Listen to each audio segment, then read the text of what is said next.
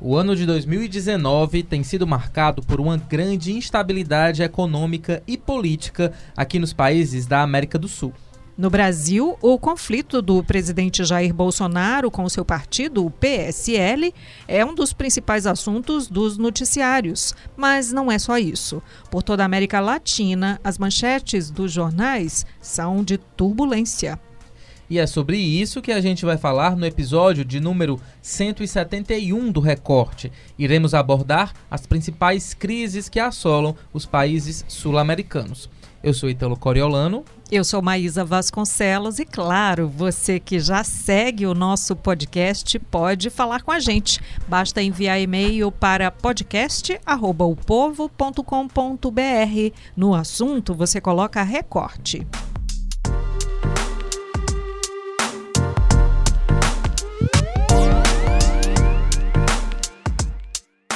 Bem, para debater né, esse assunto com a gente, nós convidamos o editor de política do povo, Walter George. Olá, Walter. Olá, Ítalo. Olá, Maísa. Olá. E o repórter de política, Carlos Holanda. Olá, Carlos. Olá, Ítalo, Maísa, Walter. Vamos começar pela Argentina, né? Nosso vizinho aqui, como a gente sabe, é, tem sido protagonista de uma crise econômica que já levou milhões à pobreza. Próximo domingo, dia 27, tem definição lá de novo presidente. Tudo indica que o Maurício Macri, que concorre ao segundo mandato, corre o risco de não sair vitorioso dessas eleições, né? Ou seja, perde, deve perder. A projeção é essa. O que, que a gente pode esperar disso? Bom, primeiro, mas é quem o brasileiro que não estiver acompanhando, mais muito atento ao que acontece na eleição da Argentina, na Argentina, é só lembrar como é que estava o Brasil a próxima eleição do ano passado. É um terror o país pelo que, pelo que a gente ouve falar, lê e tal. É, fake news tomando de conta, muita fofoca, muita briga, muita briga desesperada pelo poder. E no caso de lá, ao contrário do Brasil, é o atual presidente, como foi dito aí no texto, hoje muito próximo de uma derrota, quer dizer, uma diferença que há pesquisas apontando 20 pontos de diferença para o candidato da oposição, Roberto Fernandes, que é ligado aos, aos Kirchner, né? inclusive a vice dele é a Cristina Kirchner, que foi presidente. É, e com isso tem sido objeto de uma campanha muito. Logicamente a Venezuela está muito presente na discussão, no debate, né? vai virar uma nova Venezuela, não vai com, com Kirchner, ou com, ou, ou, com o Macri ou com o Alberto Fernandes, com, com os dados estão muito desfavoráveis ao governo, inflação altíssima, é, dívida tem aumentado, empobrecimento, a população, o nível de empobrecimento aumentou muito no, no, no governo Mar, que é um governo conservador, né, um governo de direita. Então, a, o que está desenhado é isso, né? E o país está em ebulição, o país está pegando fogo como o Brasil estava as próximas, pro, na, naquele período eleitoral do ano passado. Bem, a gente falou de um país com governo de direita, né? Agora vamos falar de um país comandado pela esquerda, que é a Bolívia. O atual presidente Evo Morales, após uma manobra jurídica e sob protestos de grande parte da população, disputa o quarto mandato. Com 89% das urnas apuradas, ainda existe possibilidade de um possível segundo turno com Carlos Mesa ou ainda uma vitória de Evo Morales. Qual a expectativa em relação a essa indefinição? O que, que a Bolívia está vivenciando agora? O que se espera é. Claro, ainda tem um restante aí da urna para ser apurada. É, como o Walter, aqui na conversa nossa conversa aqui de bastidor estava dizendo, né? É, é um restante ali que compreende a zona rural, onde o Evo Morales encontra apoio, força, enfim. Uma vitória do Evo Morales pela quarta vez certamente vai acender é, um pavio aí, por assim dizer, na, na, na Bolívia, perdão, de protestos, seguindo o que está acontecendo nos outros cantos do país, né? É, paira sobre esse processo eleitoral aí suspeita de fraude, é, o, o a, a, apuração corria até que foi parada, é, o Mesa, óbvio, vai fazer uso político disso, não sei que nível de concretude tem as afirmações dele, mas o fato é que ele é, lançou suspeitas de que é, o processo está sendo, tá sendo viciado, né, fraudado. Né? E eu acho que isso ainda vai ser vai ter muito debate em torno disso. Assim, em 2014 teve o, o Aécio Neves acusando a Dilma, pedindo recontagem de votos. Imagina lá que o cara É o vai que a pro- gente está vendo é cada vez mais a parcela da população que não vê seus governantes serem eleitos, os seus preferidos, diz que não, peraí, tá errado, porque a gente não foi eleito, então tá Cada- errado. Cada um em conformismo maior e isso só coloca em xeque a credibilidade do sistema e dos eleitos, né? Quer dizer, ou seja, é um governo que vai começar necessariamente, eu acho que mesmo que se dê o contrário, porque se houver um segundo turno, esse é o problema da Bolívia, o que as pesquisas projetam é que inverte o, o favoritismo, quer dizer, o Carlos Mesa passaria a ser favorito para ganhar.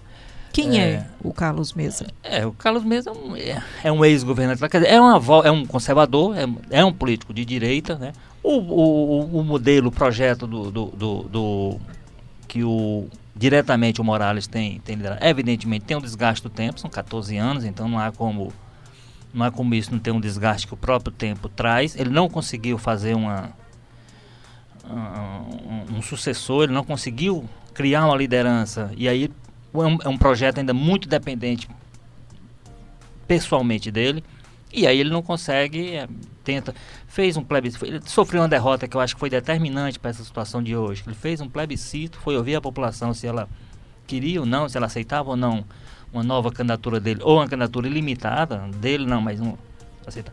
Isso foi rejeitado, então isso evidentemente está, a conta está sendo cobrada agora. Os opositores dizem, ó, mas a, você ouviu a população e a população rejeitou. E no entanto ele bri- brigou na justiça e conseguiu essa candidatura. É um cenário muito confuso, como disse o, Cadu, em função disso. Quer dizer, você tem uma situação que qualquer que seja o resultado, sem dúvida o país vai sair dividido, saindo dividido, vai sair tenso, e aí se isso vai virar ou não manifestação de rua, protesto, tudo isso que está sendo, aí vamos ter que dar o tempo.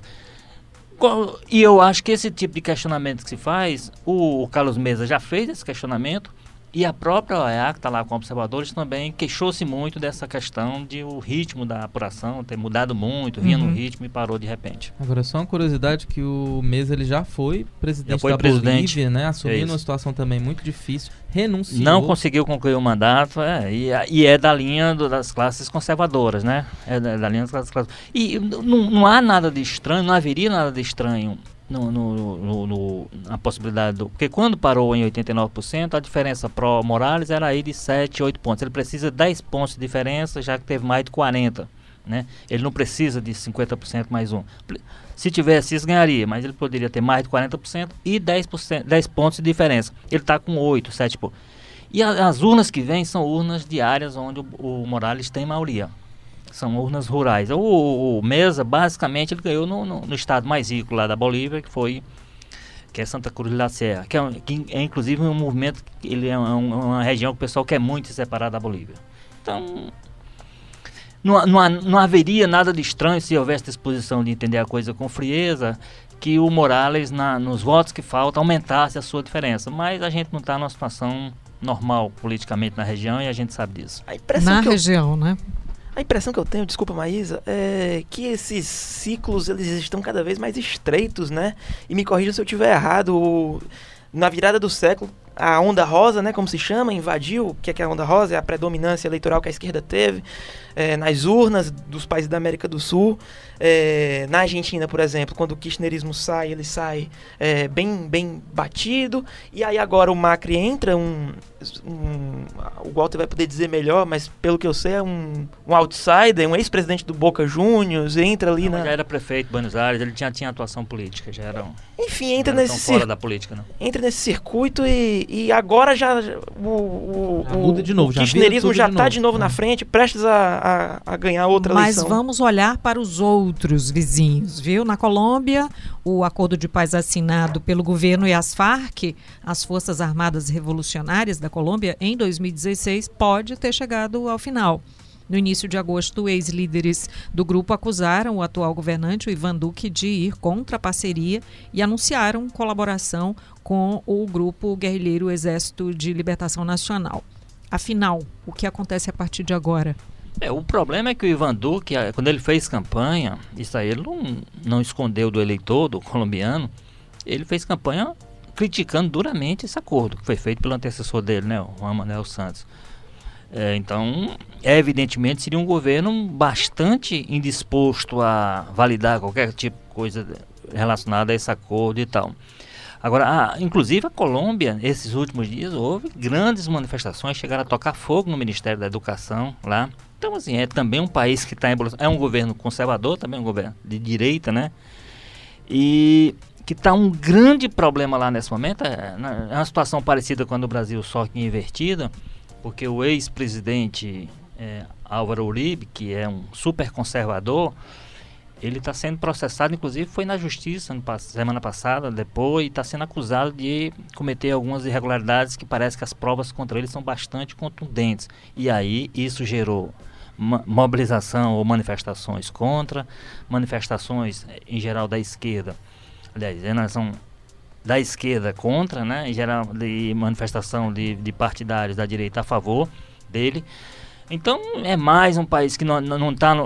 O, o, sistema institucional é um pouco mais firme do que o, o, o boliviano, por exemplo, do que outros países que a gente está falando, inclusive do próprio brasileiro, porque é, conseguiu superar todo aquele período do narcotráfico, nos cartéis e guerrilha, conseguiu tudo aquilo, elegendo e reelegendo o presidente, não houve uma fissura no processo democrático da Colômbia.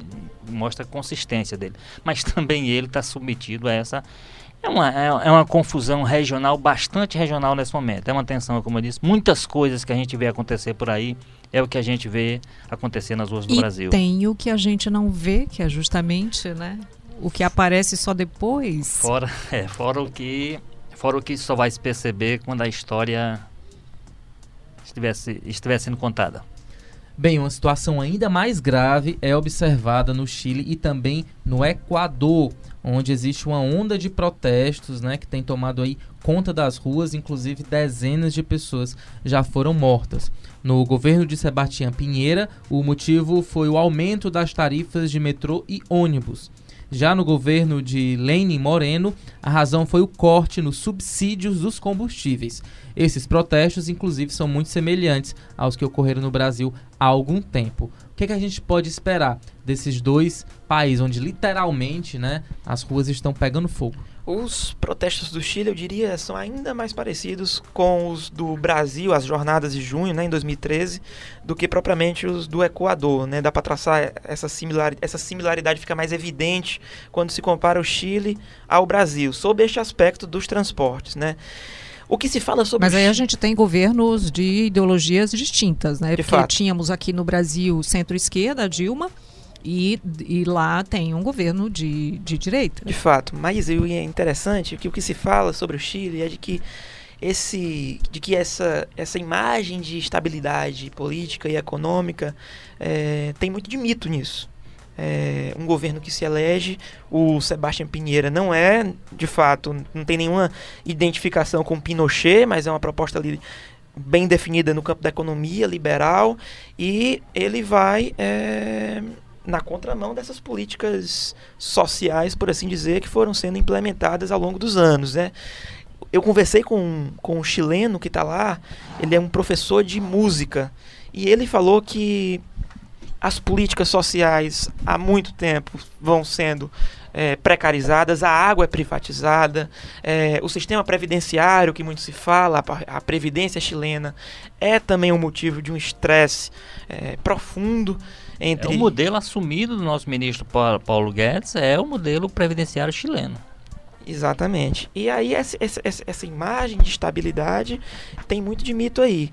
E aí. Completamente, ele... inclusive porque o presidente disse né, que estão, estão, eles estão em guerra, guerra. Sendo que no começo do mês ele havia né, propagado para o mundo inteiro essa imagem de estabilidade. E, né? é outra e... coisa, um presidente dizer em guerra com a população. Com, é com as pessoas reclamando do preço das passagens? É um termo bem pesado para se, se aplicar. E, e pesada a repressão que está sendo usada. Né? As imagens que a gente Também. tem visto da, de policiais é, não fardados atirando com fuzis na população, é, blindado atirando nas janelas dos edifícios.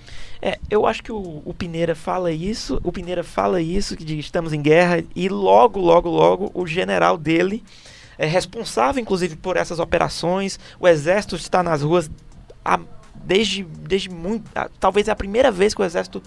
É, que, se, que se decreta um toque de recolher desde a ditadura do Pinochet. É a primeira vez. E aí o general fala: Não, eu acho que ele botou uns panos quentes, não estou em guerra, eu estou feliz, eu não vou estar em guerra com meu povo, enfim, enfim vai nessa linha mais. Tem uma é, imagem que é, é muito calculista. emblemática desse momento, que é o Pinheira rodeado né, de, de nomes membros do exército, exército né? Dá um certo temor, olha aquela foto. Agora, com relação a, a, ao Equador, com relação ao, Chile, é isso mesmo, é um governo conservador. Com relação ao Equador, é uma situação diferente. Porque o Lênin Moreno, ele foi eleito num num governo de esquerda. Ele foi uhum. para continuação do, do ex-presidente Rafael Correa, que bancou a candidatura. Então, tinha um compromisso, por exemplo, muito forte com os índios, que são fortíssimos. É um segmento, é muita gente da população, parece que é um quarto da população, muito articulado, pessoal, tanto que o movimento foi muito dos índios lá na, no Equador, nas lideranças indígenas. E esse pessoal sempre traído por ele, é diferente. Uhum. O Pinheiro é como, é, é, como o caso do Ivan Duque da Colômbia. Não, ele fez, o que ele está fazendo, o que o Pinheiro está fazendo também, está na linha do que ele vendeu, como, como, tanto como presidente da outra vez, como na campanha. É um governo liberal, é um governo que, enfim, tem outro tipo de prioridade. O Lênin Moreno enganou de alguma forma essas lideranças, porque ele aceitou a, a, a, a liderança do Rafael Correa, que ele era muito ligado, se elegeu com o discurso dele, no entanto, Aí sim, aí tá, tá aplicando Mudou uma política plano, liberal sim. aí. Isso é o que irritou mais as pessoas, que uhum. levou as ruas, fez com que ele recuasse e que é o grande problema político que ele enfrenta lá. Aliás, teve recuo nos dois países, né, das também. medidas tomadas, mas mesmo assim a população não retrocedeu, né? É, o cenário de tensão ainda continua. Só para você ter uma ideia, é, tem cidades do Equador é, nas quais o subsídio ele representa 50% do que o do que o equatoriano paga de gasolina, por exemplo. Ou seja, é um impacto sério no bolso do, desse pessoal. E aí é lógico que a reação não ia tardar, né? Mas a gente não pode esquecer da Venezuela, não é? Como esquecer no meio de uma confusão dessa, não né? Não dá para esquecer. a capital né? da confusão, né? É, e é considerada a crise mais dramática, não é? Entre os países sul-americanos, a gente está falando de Sul-América, mas tem América Latina, que o México também tem aí. Na, se jogar uma lupa lá, a situação também pode logo, logo ficar delicada, mas o, o Maduro está levando milhões de venezuelanos a deixarem o país, né? Buscando abrigo, inclusive aqui no Brasil, né? Então, qual é o impacto dessa crise para o governo brasileiro, o que vem de lá para esses outros países, inclusive? No Equador disseram que chegaram a dizer que ele que estava inflando lá, insuflando a população, é, né? Foi, o próprio Lênin Moreno disse isso claramente que ah, no Chile ainda não usaram isso, mas talvez não vão usar. Mas o Lênin Moreno fez referência objetiva. Mas o presidente Jair Bolsonaro hoje no Twitter disse que o foro, Cuba, pois é. o foro de São Paulo é que é responsável por tudo isso. Olha, eh, tudo tem a ver com tudo, né? Agora, o que, o que me chama a atenção é que, sem dúvida nenhuma, né? a última informação que eu tive sobre o Chile, por exemplo, são 11 mortos. Os protestos na Venezuela, se tivesse 11 mortos, acho que já tinham invadido lá para tirar o Maduro uhum. de dentro do, do, do, do palácio como crime contra a humanidade ou o que valha. Então, assim. É Nem na Nicarágua teve esse número teve, de mortos. Esse, né? esse morto um muito alto de mortos por conta disso que você está dizendo. Assim, a ordem foi reprimir mesmo. E quando você bota as Forças Armadas, que as Forças Armadas foram no primeiro momento, né? Quando as Forças Armadas elas são treinadas para enfrentar o inimigo mesmo. Elas não são para enfrentar esses. organizar as pessoas de estupro de rua, que isso é coisa mais de polícia, quando o pessoal não. treinado para isso. Eles não são treinados, eles são treinados para enfrentar. Abater o inimigo. Abater o inimigo. E, e é o que muitas coisas estão fazendo, é um número muito alto de mortes, muito alto, com a declaração infeliz do presidente. Então, a, a, pressão que o, de alguma forma que o Maduro enfrentou lá nesse ponto de vista e com interferências, vamos lembrar que o nosso presidente Bolsonaro não tem quase que quase que defenderam que as Forças Armadas fossem lá uhum. tirar o Maduro do poder do Brasil, fossem tirar. Então, eh, acaba sendo um refresco, é triste dizer isso, porque nós estamos falando de situações em que pessoas têm perdido a vida e tudo, mas sob o ponto de vista político, o que está acontecendo, e aí não significa dizer, evidentemente, não tem nada a ver o que é dito como, como é, é, é, interferência no país no outro, mas acaba sendo um refresco para o governo do, do, do, do Maduro. do Maduro, que se a gente for lembrar seis meses um ano atrás, era quase que o único centro desse tipo de confusão. Então tava, havia um foco muito forte. Nesse momento dispersa-se essa, essa um. Agora, o problema lá continua precisando de uma solução. É uma solução que não virá fácil. O mundo continua Foi, eh, a Venezuela foi eleita, vamos lembrar, semana passada, junto com o Brasil, para o Conselho de Direitos Humanos da, da ONU, né? Dizer, é uma vitória da diplomacia venezuelana extraordinária, né? Extraordinária, porque no meio desse contexto todo, você conseguir apoio suficiente, mais de 100 votos, como eles conseguiram, para entrar nesse jogo, significa dizer que o governo respira, o governo dá... Agora, é a situação econômica difícil, porque é submetida a muito boicote, o dinheiro do país quase que todo né, bloqueado. Então, são, são dificuldades. Agora, de alguma forma, como eu disse, essa, é, o fato de se dispersar a confusão permite que, eu acho que dá um pouco de tranquilidade ao governo lá para tentar internamente fazer algum tipo de, de, de, de, de acordo que seja possível para pacificar o país, acalmar o país, que a Venezuela está há muito tempo sofrendo. Os, os, equatorianos, os colombianos, chilenos, esses estão há menos tempo na rua do que os, os venezuelanos.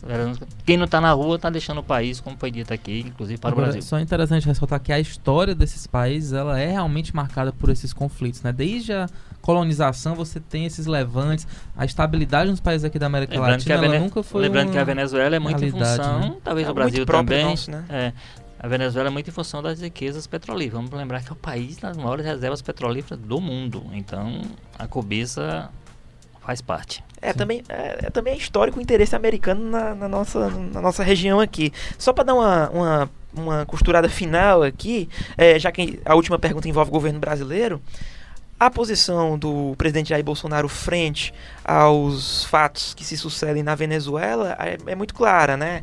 É uma posição de enfrentamento que já flertou ali com, com a, um auxílio à intervenção, enfim. Com o Chile é, num contexto de distúrbio, quando perguntado por jornalistas, colegas nossos, ele, nossos, ele, ele respondeu: Não, eu, o Pinheira merece meu apoio, é, me apoiou no G7, enfim. É, uma, uma, um discurso que, em situações. Óbvio que tem, cada país tem suas particularidades, mas nesse momento são situações similares na, na, na perspectiva do, do caos, duas posições diferentes do presidente, né? É isso, senhores. Muito obrigada, então seguimos próxima, de olho. Na próxima com a região um pouco mais calma, né? Sim. Sim, vamos torcer por isso. Esse foi o recorte episódio 171. A gente volta amanhã. Tchau. Roteiro e produção: Lia Bruno. Edição, publicação e produção: Bruno Melgácio. Áudio: André Silvestre. Coordenação de produção: Camila de Almeida. Estratégia digital: João Vitor Duma.